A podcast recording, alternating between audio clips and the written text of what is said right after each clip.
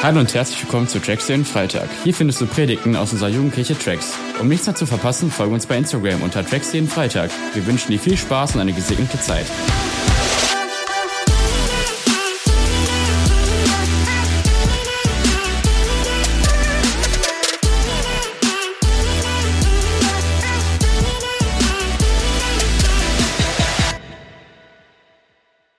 Hammer, ich habe gerade da hinten irgendwie nichts gehört, deswegen frage ich nochmal, wie heißt unsere aktuelle Predigtreihe? Sexy, sexy, sexy! Sag das mal so oft wie möglich hintereinander und dann irgendwann merkst du, das äh, Ding verdreht sich irgendwie. Hey, ähm, dritter Teil. Wir sind mittendrin und äh, ich fand die letzten Wochen schon so gut, einfach über ein paar Themen zu sprechen, über die man in der Kirche sonst vielleicht nicht so oft redet. Wir glauben aber, dass es voll wichtig ist, über Dinge zu reden, um die sich unsere, unsere Gesellschaft so oft dreht.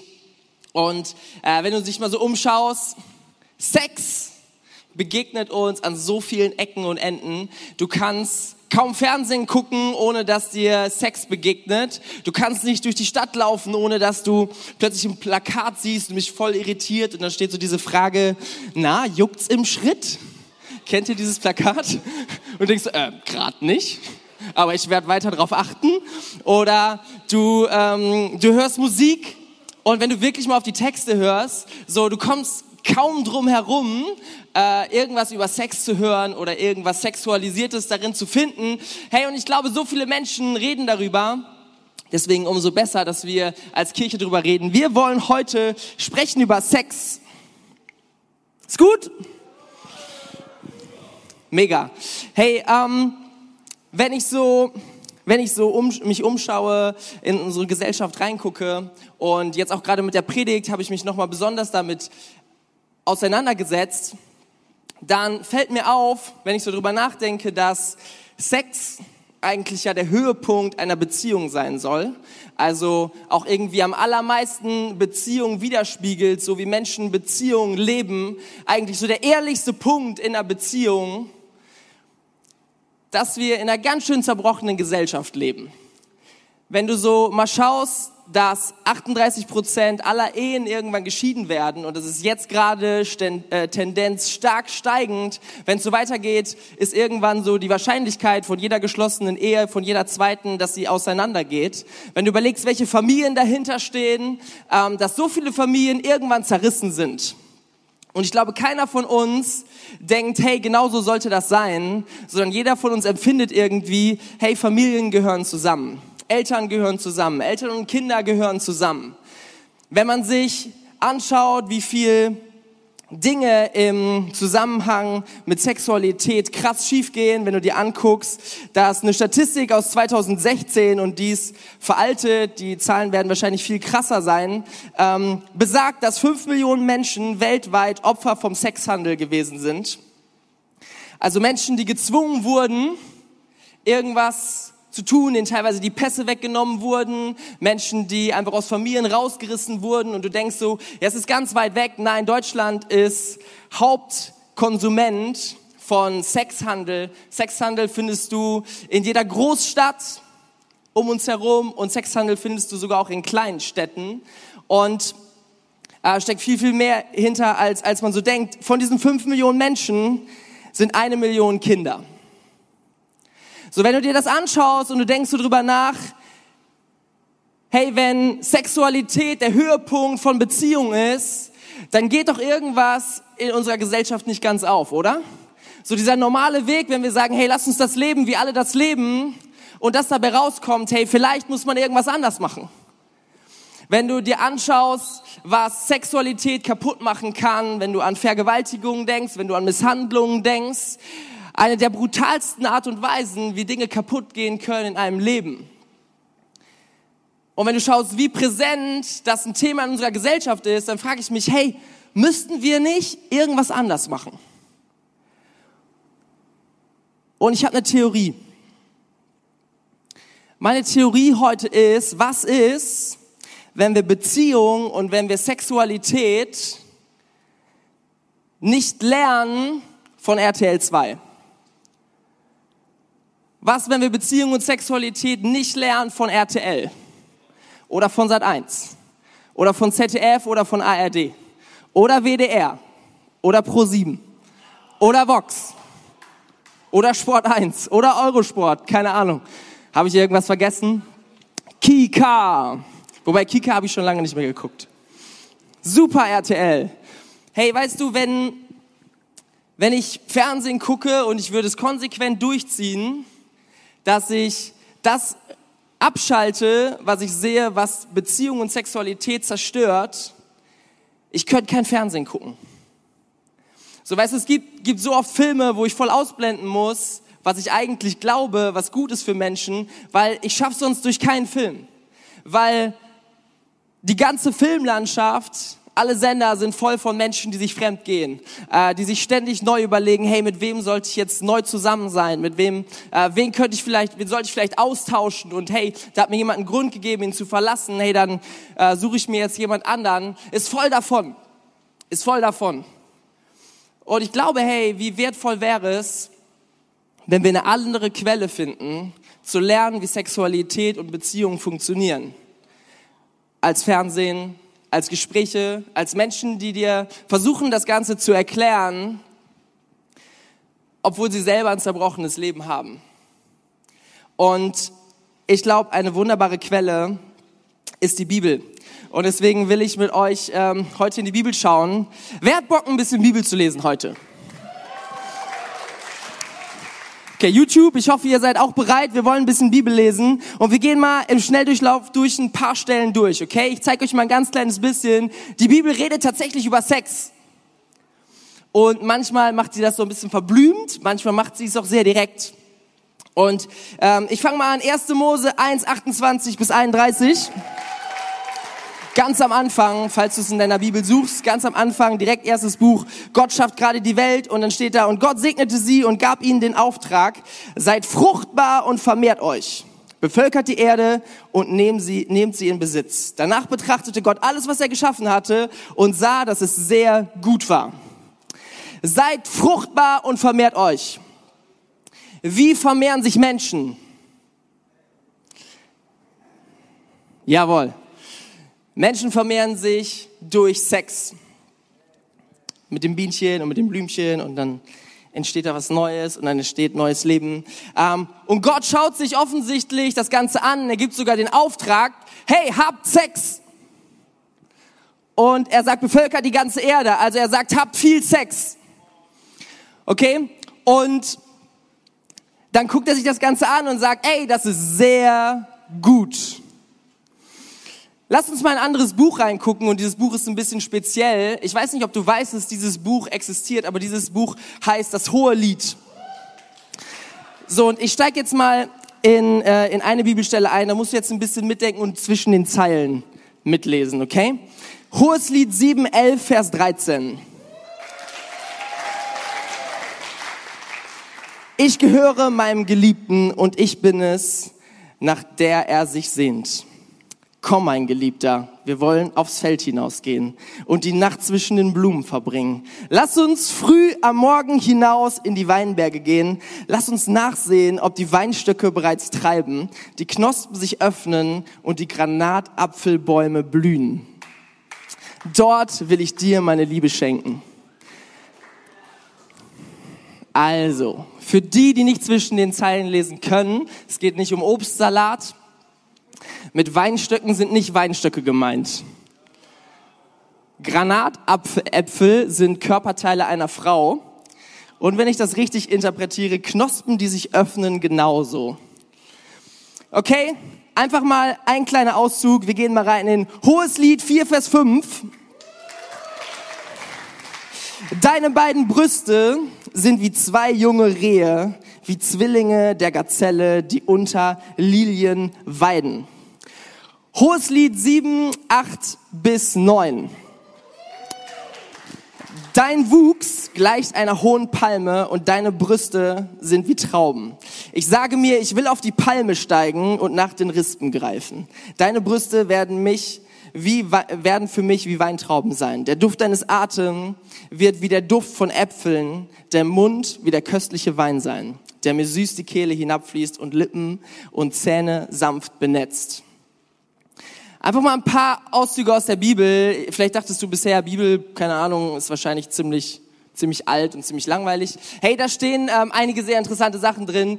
Die Bibel hat ein ganzes Buch, was das Buch der hohen Liebe heißt. Das ist dieses Buch. Wie zwei Menschen sich gegenseitig anziehen, wie sie davon sprechen, wie sie sich begehren, wie sie sich lieben und wie sie sehr körperlich werden. Okay? Ähm, Gott fand es irgendwie gut, dass es ein ganzes Buch gibt, was sich darum dreht. Ein ganzes Buch über Liebe und ein ganzes Buch über Sex. Du könntest sagen, die Bibel feiert Sex. Die Bibel findet Sex gut. In Sex, in Sexualität ist eine absolute Schönheit. Sexualität ist so gedacht, dass, dass es der Höhepunkt von einer Beziehung ist. Wir reden ja sogar Wort für Wort von Höhepunkt. Ich habe schon gesehen, da haben gerade Leute gelacht. Er hat Höhepunkt gesagt. Genauso war es gemeint. Der Höhepunkt von dem, was wir erleben. So, dass das Maximum an Gefühlen, das Maximum an Hormonen, das Maximum an Nähe, das Maximum an Schönheit, das Maximum an Intensität. Davon redet die Bibel und die Bibel feiert das ohne Ende. Die Bibel zeigt, dass Sexualität eine wunderschöne Seite hat und die Bibel sagt dir nicht, hab wenig Sex, sondern die Bibel sagt, hab viel Sex, weil Sex ist gut. Sex ist etwas Schönes und Sex ist etwas, was dein Leben bereichert und was dein Leben ähm, ja einfach äh, einfach schöner macht als zuvor. Du brauchst Sex, Sexualität spielt eine Rolle in deinem Leben. Das sagt die Bibel. Gleichzeitig redet aber auch die Bibel davon, dass es eine ungesunde Seite von Sexualität gibt. Die Bibel redet von Geschichten, wo Menschen vergewaltigt werden, redet von Geschichten, wo Menschen sexuell misshandelt werden, ähm, redet von Geschichten, wo Menschen sich untreu sind, wo Menschen einen Partner für den nächsten austauschen und wo Beziehungen zerrissen werden. Davon redet die Bibel genauso.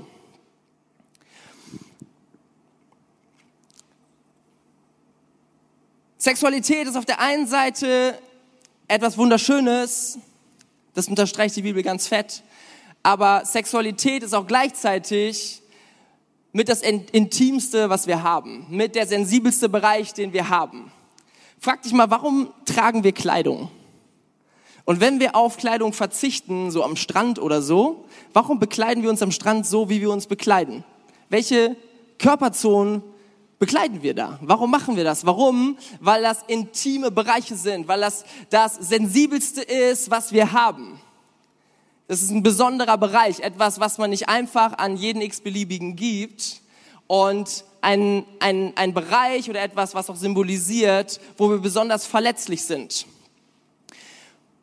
Und deswegen ist Sexualität sowas komplett ambivalentes, was so gut ist, aber gleichzeitig so verletzlich auf der anderen Seite. Ich habe ein Bild mitgebracht, das zeigen wir euch mal.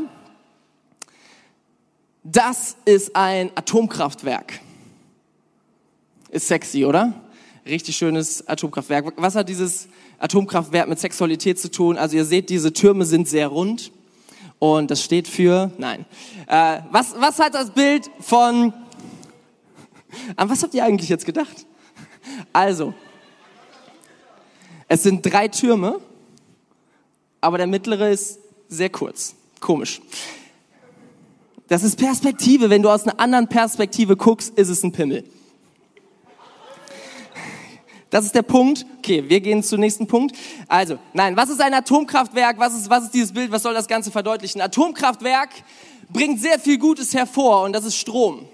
Strom, Elektrizität, mit dem kannst du Intensivstationen versorgen, Beatmungsgeräte, du kannst Dönerspieße zum Drehen bringen, du kannst Elektroautos laden, du kannst ganz viele coole Dinge damit machen. Elektrizität ist was Gutes, was das Leben bereichert und ich bin so froh, dass wir Elektrizität haben.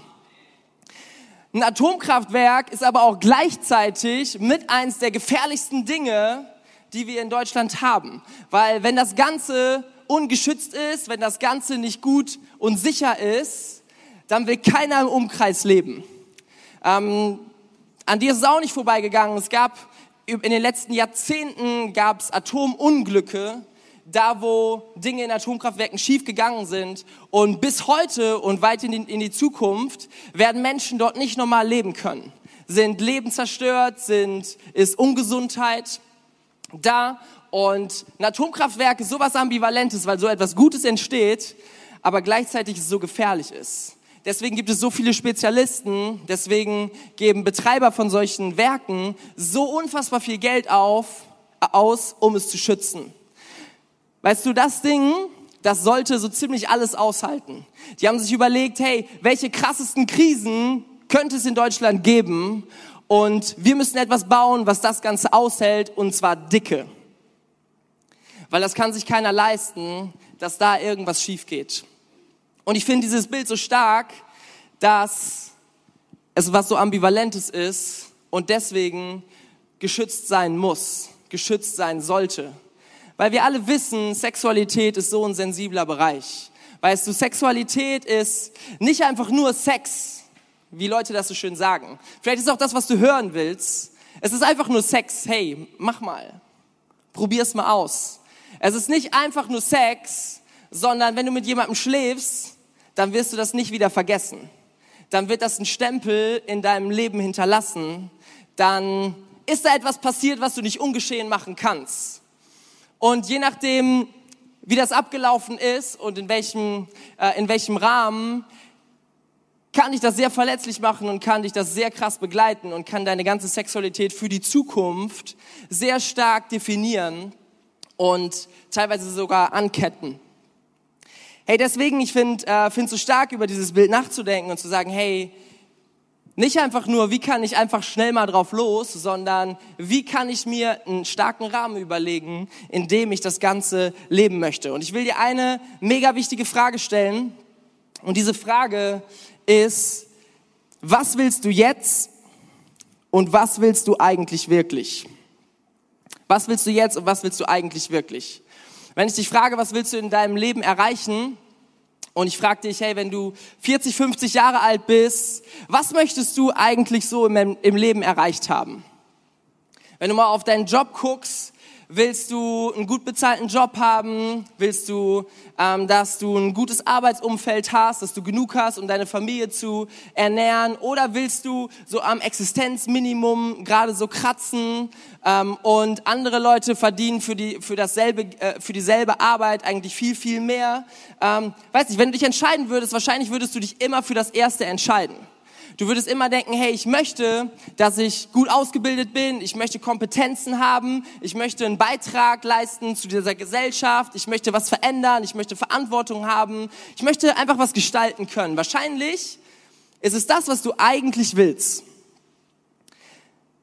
Was aber gleichzeitig der Fall ist, ist, dass du jetzt eigentlich gar keinen Bock auf Schule hast außer vielleicht, um mit Leuten ab, abzuhängen oder, weiß nicht, du bist, du liebst Schule, das kann auch sein. Aber wenn ich so auf meine Schulzeit gucke, wenn ich so auf die Zeit gucke, äh, wo ich mein Abi gemacht habe, ähm, dann weiß ich noch, so, boah, ich wollte unbedingt mein Abi haben und ich wollte, dass es mir, dass es für mich eine gute Grundlage ist für meine Zukunft, für ähm, ja, dass ich zurückschauen kann und sagen kann, hey, ich, ich habe das geschafft und ich bin vor dieser Herausforderung nicht weggelaufen. Aber gleichzeitig erinnere ich mich noch so, die Osterferien vorm Abi sind immer mega spannend. Und ich weiß, jeder handelt das so ein bisschen anders. Aber so die Osterferien davor, ich wusste, wenn ich nicht lerne, dann wird das nicht gut. Das war immer so in meiner Schulzeit. Wenn ich, wenn ich nicht, mich nicht wirklich reinkrieche, äh, kriege, krieche? Äh, knie, dann, dann wird das Ganze nichts. Das war leider immer so. Deswegen, ich musste immer was machen. Und ich wusste in den Osterferien, so viele von meinen Freunden haben einfach gechillt und ein paar Wochen später kam schon die Abi-Prüfung. Ich weiß, es gab immer Leute, die, die das einfach alles so mit links gemacht haben. Aber ich wusste, hey, was ich jetzt will, ist einfach meine Osterferien genießen und mir einen Dummen angehen lassen, was, was in paar Wochen passiert. Ich will einfach chillen, ich will mit Leuten abhängen, aber ich wusste, was ich eigentlich will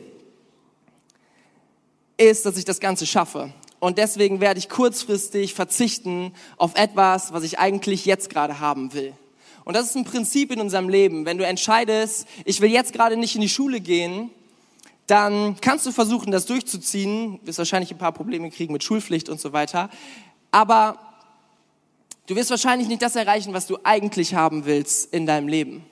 Und wenn wir auf Beziehungen gucken, wenn wir auf Sexualität gucken und Wir wissen, dass Hormone so eine gewisse Rolle da drin spielen. Ich weiß nicht, ob du das kennst, vielleicht ist das auch so ein Jungsding, aber so du gehst einfach so durch deinen Alltag und plötzlich siehst du etwas und plötzlich bist du hellwach. Denkst du, wow. Du merkst plötzlich, irgendwas meldet sich in mir und irgendwas lenkt meinen Fokus auf eine ganz bestimmte Person.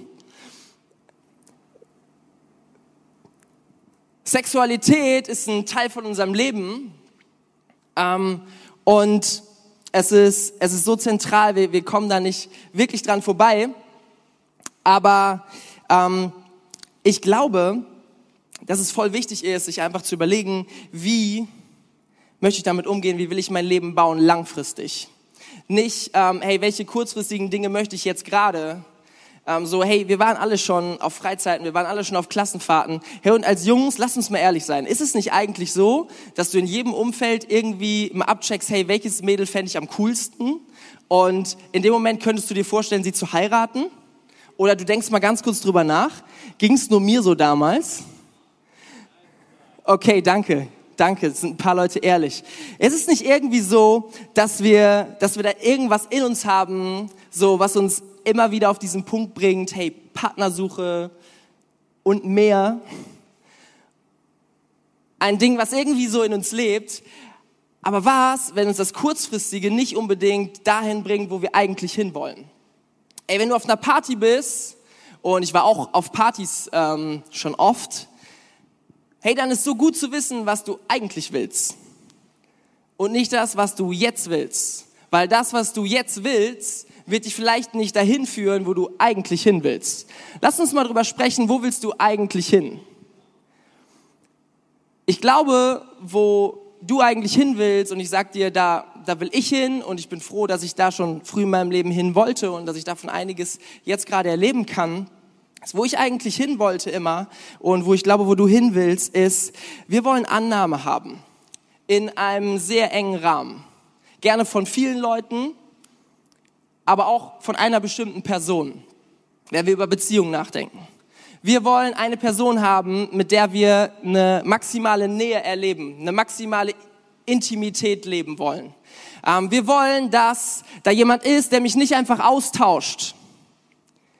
Wir wollen konkurrenzlos sein für eine Person. Wir wollen, dass mich jemand bedingungslos liebt. Weißt du, ein, ein so ein Ding, wo ja unsere Gesellschaft so krass drauf tickt, ist, hey, wie sieht jemand aus? Und hey, ja, das spielt eine, spielt eine Rolle. So visuelle Dinge spielen irgendwie eine Rolle. Aber weißt du was, wenn du mit jemandem zusammen bist und du bist sehr lange mit ihm zusammen, Aussehen verändert sich. Menschen werden älter. Was machst du in 20, 30 Jahren? Hey, wenn das dein Kriterium war, wenn das das ist, was deine Beziehung getragen hat, auf was steht jetzt plötzlich deine Beziehung? Und sehen wir uns nicht nach einer, nach einer Beziehung, wo uns jemand nicht austauscht, weil wir plötzlich mal nicht gut aussehen? Sehen wir uns nicht nach einer Beziehung, wo jemand einfach zu uns steht und sagt, hey, ich bin an deiner Seite, egal ob es dir gut geht, egal ob es dir schlecht geht. Und ich glaube, dass wir uns alle sehen nach einer Beziehung und nach einem Ort, wo wir unserer Sexualität einfach freien Raum lassen können wo wir Spaß haben können, wo wir das genießen können, wo die ganze Schönheit von Sexualität da ist, wo man gerne Sex hat, wo man gerne viel Sex hat, wo man darüber sprechen kann, wo es eine gesunde Sexualität gibt. Weißt du, Sexualität, habe ich schon gesagt, spiegelt so sehr Beziehungen wider, wie Beziehungen eigentlich, wie du Beziehungen eigentlich wirklich lebst. Und wenn man sich anschaut, wie Sexualität so gezeigt wird in unserer Gesellschaft, dann ist es meistens, ich will befriedigt werden. Ich will etwas für mich. Schon mal so diesen Selz diese seltsame Formulierung äh, gehört, ey, der hat die voll genommen? Garantiert. Was spiegelt das wieder? Ich nehme mir etwas die Bibel redet davon, dass Beziehung, Beziehung zu Gott, Beziehung zu Menschen dann richtig gut funktioniert, wenn du anfängst zu geben. Wenn du bereit bist, dich hinzugeben und zu fragen, was braucht gerade der andere. Ist es nicht cool, wenn man sich überlegt, hey, was, wenn ich einen Partner habe, der sexuell darüber nachdenkt, was für mich gerade gut ist und wir das beide füreinander leben, klingt für mich nach einem ziemlich krassen Rahmen. Lass uns mal kurz über Wertschätzung sprechen. Dinge, die uns besonders viel wert sind, auf die geben wir besonders Acht. Ich hatte mal einen 500-Euro-Schein und ich wusste überhaupt nicht, wie soll ich damit umgehen. Dieser 500-Euro-Schein hat nicht mal in mein Portemonnaie reingepasst, weil er so fett war. Und ich bin damit rumgelaufen und ich dachte so, wow, wow, was tue ich damit? Und ich hoffe, keiner weiß, dass ich einen 500-Euro-Schein in der Tasche habe. Dann habe ich ihn irgendwo versteckt. Weißt du, so eine 1-Cent-Münze, keine Ahnung, da vorne könnte ein, eine liegen und keinen würde es interessieren. Alle würden dran vorbeigehen. Dinge, die dir besonders viel wert sind, für die du, weil du vielleicht dafür gearbeitet hast, weil du damit viel tun kannst, weil es dir wertvoll ist, die behandelst du anders. Weißt du, und wenn, wenn du dich hingibst in einer billigen Art und Weise, wenn du das Wichtigste oder nicht das Wichtigste, so das körperlich Wertvollste, das Intimste, was du hast, wenn du es billig hergibst, dann werden Menschen damit billig umgehen. Dann haben Menschen keine Scheu, das Ganze auszutauschen. Wenn du so sensible Dinge einfach so hergibst, dann werden Menschen einfach mal schauen, wie sie damit umgehen, wie sie das Ganze am Ende bewerten, wie sie über dich denken, wie sie über dich reden. Und da steckt so viel Verletzungspotenzial drin. Hey, wenn du willst, dass jemand wertvoll mit dir umgeht, dann nimm dir die Zeit und bau diese Dinge an einen richtigen Ort ein.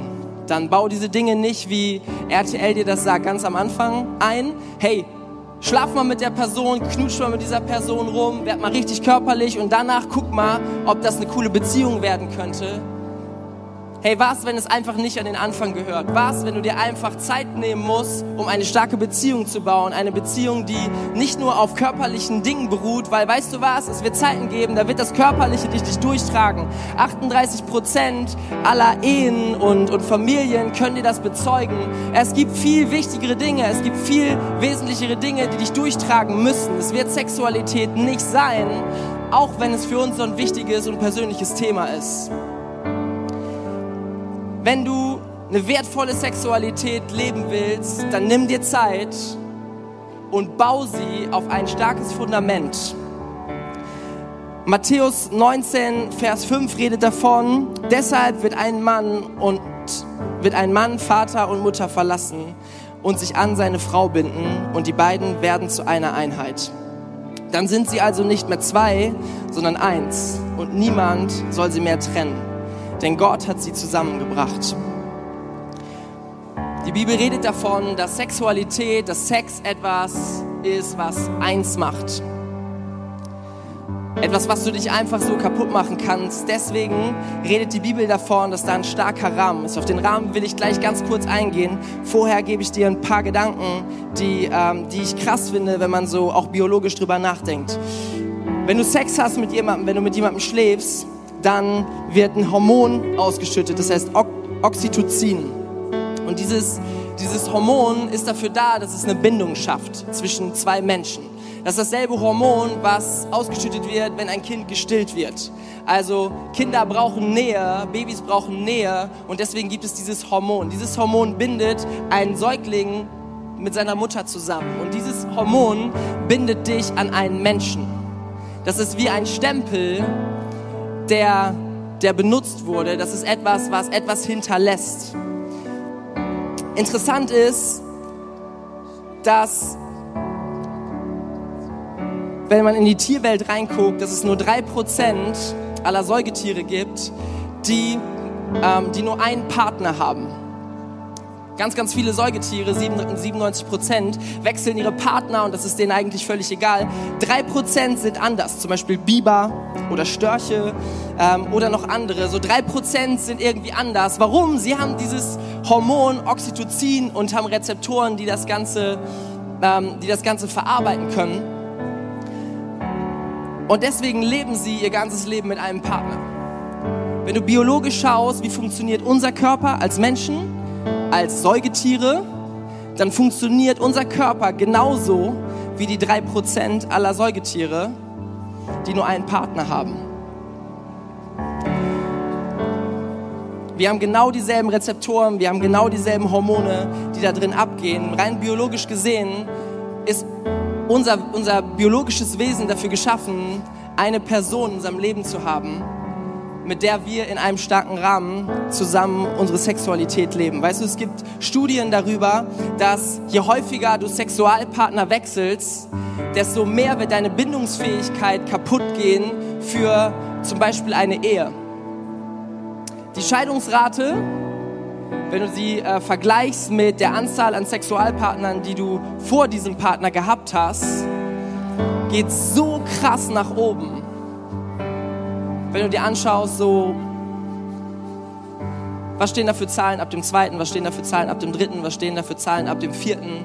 Es ist crazy. Ja, Einzelfälle können anders sein, ey, aber die Tendenz, die spricht eine ganz klare Sprache es hinterlässt etwas und es macht etwas kaputt. Es ist nicht, ich habe einfach mal Sex und ich gebe einfach mal mit das Wertvollste, was ich habe, preis gegenüber von jemandem. Weißt du, diese Bibelstelle, von der ich gerade gesprochen habe, ein Mann und eine Frau werden sich aneinander binden und sie werden eins werden, spricht davon, von einem Moment im Leben, wo sich zwei Partner gegenüberstehen und sagen, ich verspreche dir, dass ich dich nie austauschen werde gegen irgendwen anders. Ich verspreche dir, dass ich dir nie untreu sein werde. Ich verspreche dir, dass egal, ob es dir gut geht, seelisch oder körperlich, ich werde da sein und ich werde mich um dich kümmern und ich werde nicht wegrennen. Und wenn ich dafür kämpfen muss, dann werde ich dafür kämpfen. Und ich will mit dir durch dieses Leben gehen, egal was kommt. Über diesen Moment redet diese Bibelstelle. Da, wo zwei Menschen sich das versprechen. Weißt du, ich bin so stark davon überzeugt, das ist der beste Rahmen, um seiner Sexualität freien, äh, freien Raum zu geben. Richtig loszulegen und zu sagen, hey komm, lass uns das zusammen erforschen, lass uns das zusammen leben. Und es lohnt sich davor, eine Beziehung aufzubauen, die auch so stark ist.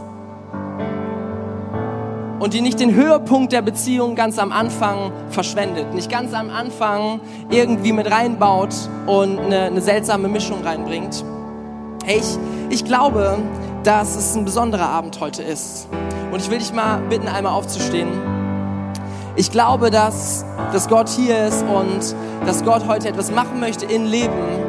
Und zwar an dem Punkt, wo, wo sich heute Menschen entscheiden und sagen, hey, ich weiß ja, was RTL sagt. Ich weiß, was Sat1 sagt. Ich weiß, was Leute um mich herum sagen. Aber ich möchte eine gesunde Sexualität leben. Weißt du, was dann passieren kann? Dann kann sein, dass deine Beziehung, die du irgendwann hast, dass deine Ehe, wenn du irgendwann eine hast, dass sie auf einem richtig starken Fundament ist, dass deine Beziehung, dass deine, dass deine Ehe nicht kaputt gehen muss, sondern dass sie ein starkes Fundament hat. Dann kann passieren, dass deine Kinder irgendwann in einem Haus, in einem Elternhaus aufwachsen, wo sie genau das lernen von ihren Eltern, wo sie irgendwann sagen, hey ja, ich will das genauso leben, ich will das genauso bauen. Was, wenn deine Kinder irgendwann auch eine, eine starke Ehe haben, die vorher keinen sexuellen Zerbruch erle erleben musste? Was, wenn deine Kinder in einem Elternhaus aufwachsen können, ähm, was stark ist, was stabil ist, wo Menschen sich vergeben, wo Menschen füreinander da sind, wo sie füreinander leben und wo sie um Beziehungen, wo sie um Ehe kämpfen. Hey, weißt du, das ist ein Gedanke, es geht um so viel mehr als heute Abend. Es geht darum, dass du dir Gedanken machst, hey, wie möchte ich meine Sexualität leben? Weil wenn du dir keine Gedanken machst, dann wird sich deine Sexualität von alleine leben. Da wird plötzlich das zählen, was will ich eigentlich jetzt? Aber ich will dich fragen, was willst du eigentlich in Zukunft? Wo willst du eigentlich stehen? Und deswegen glaube ich, dass heute so ein Entscheidungsmoment ist, wo Gott dich fragen will, hey, willst du heute irgendwas festmachen? Willst du heute anfangen, dich damit zu beschäftigen oder bist du sogar schon bereit zu sagen, hey, ich möchte eine göttliche Sexualität leben? Und ich möchte Gott fragen, hey, wie siehst du das? Und ich möchte ihm vertrauen und ich möchte diesen Weg gehen. Weißt du, es ist ein Weg, der nicht mit dem Strom ist, sondern der voll gegen den Strom ist. Weißt du, du wirst Menschen äh, treffen, die sagen, hey, du hast einen Vogel. Aber weißt du was, wenn du diese Menschen mal 20 Jahre später triffst und ihr nochmal drüber redet, ich glaube, dann werden Gespräche plötzlich anders laufen. Weißt du, diese Gespräche sind so viel wichtiger als die Gespräche, die vielleicht Menschen heute mit dir haben. Weil in 20 Jahren wirst du nämlich sehen, kannst du das nicht mehr unbedingt so schnell reparieren, was, was davor passiert ist. Weißt du, was ich auch glaube, ist, dass Gott jemand ist, ein Gott der Wiederherstellung, ein Gott, der Dinge ähm, der Dinge wieder neu aufbauen will, der neues Leben einhauchen will. Weißt du, und vielleicht denkst du, ja, das klingt eigentlich ganz cool, aber bei mir ist das schon lange viel zu spät. Ey. Ich habe ich hab schon meine Entscheidung getroffen, ich bin schon in so viele Dinge ähm, reingegangen und ich habe Erlebnisse gemacht. Weißt du, und ich glaube, dass Gott ein Gott des Neuanfangs ist. Ich glaube, dass Gott ein Gott des Comebacks ist. Ich glaube, dass Gott ein Gott der Heilung ist. Und ich glaube, dass Gott ein Gott der Vergebung ist. Und ich glaube, dass Gott heute mit dir auch einen neuen Anfang machen kann, wenn du das möchtest. Wenn du heute hier bist und sagst, ey, ich möchte, ich möchte, dass du heilst, was, was da vielleicht kaputt gegangen ist, was schon geprägt ist, was schon, ähm, was ich vielleicht verschenkt habe an Menschen, an die ich das eigentlich gar nicht hätte verschenken sollen. Weißt du, ich möchte dich mal einladen, die Augen zuzumachen. Und lass uns mal vor Gott kommen und lass uns ihm eine Antwort geben heute. Weißt du, wenn du Fragen hast, dann frag ihn. Wenn du eine Entscheidung heute treffen möchtest, dann triff eine Entscheidung. Wenn du sagst, hey, ich brauche Heilung, ich brauche Vergebung, dann frag ihn, Gott, komm du jetzt in mein Leben. Gott, vergib mir. Gott, heile mich. Stell Dinge wieder her. Und ich glaube, das wird er tun. Hey, wir steigen jetzt nochmal in diesen Song ein. Und das ist ein Ding zwischen dir und Gott. Weißt du, das kann ich nicht für dich regeln. Ich werde jetzt beten, dann werden wir in diesen Song gehen und dann will ich dich bitten, hey, rede du mit Gott und bring ihm genau das. Gott, ich danke dir, dass du ein Gott der Wiederherstellung bist. Ich, glaub, ich danke dir, dass du ein Gott bist, der voller Weisheit ist und der all das geschaffen hat, was um uns herum ist und der deswegen am allerbesten weiß, wie Dinge funktionieren. Gott, und ich bete, dass das, was ähm, in unserer Gesellschaft passiert, äh, den Zerbruch, die Zerstörung, die wir sehen, äh, im seelischen, teilweise auch körperlichen Bereich. Gott, ich bete, dass, ähm, ja, dass sie fliehen muss, Gott. Ich bete, dass da, wo Dinge ähm, kaputt gegangen sind im Leben, Gott, ich bete, dass du sie wiederherstellst. Ich bete, dass du jetzt gerade kommst mit deiner Vergebung, mit deiner Gnade, mit deiner Güte, mit deiner Herrlichkeit und dass du neue Dinge machst aus Dingen, die wir ähm, vielleicht in unserer Vergangenheit falsch gemacht haben die wir unbewusst gemacht haben, Dinge, die einfach passiert sind. Gott, und ich bete, dass, dass du jetzt gerade kommst und dass du Dinge anstößt, die Generation positiv prägen wird, die Generation dafür sorgen wird oder dazu beitragen wird, dass Familien gesund sind, dass Beziehungen stark sind und dass Ehen ein Ort sind, in dem man sich in die Augen gucken kann, sich wohlfühlt, wo man reden kann, wo man weiß, hey, ich werde nicht ausgetauscht, sondern es ist der sicherste Rahmen, an dem man sein kann.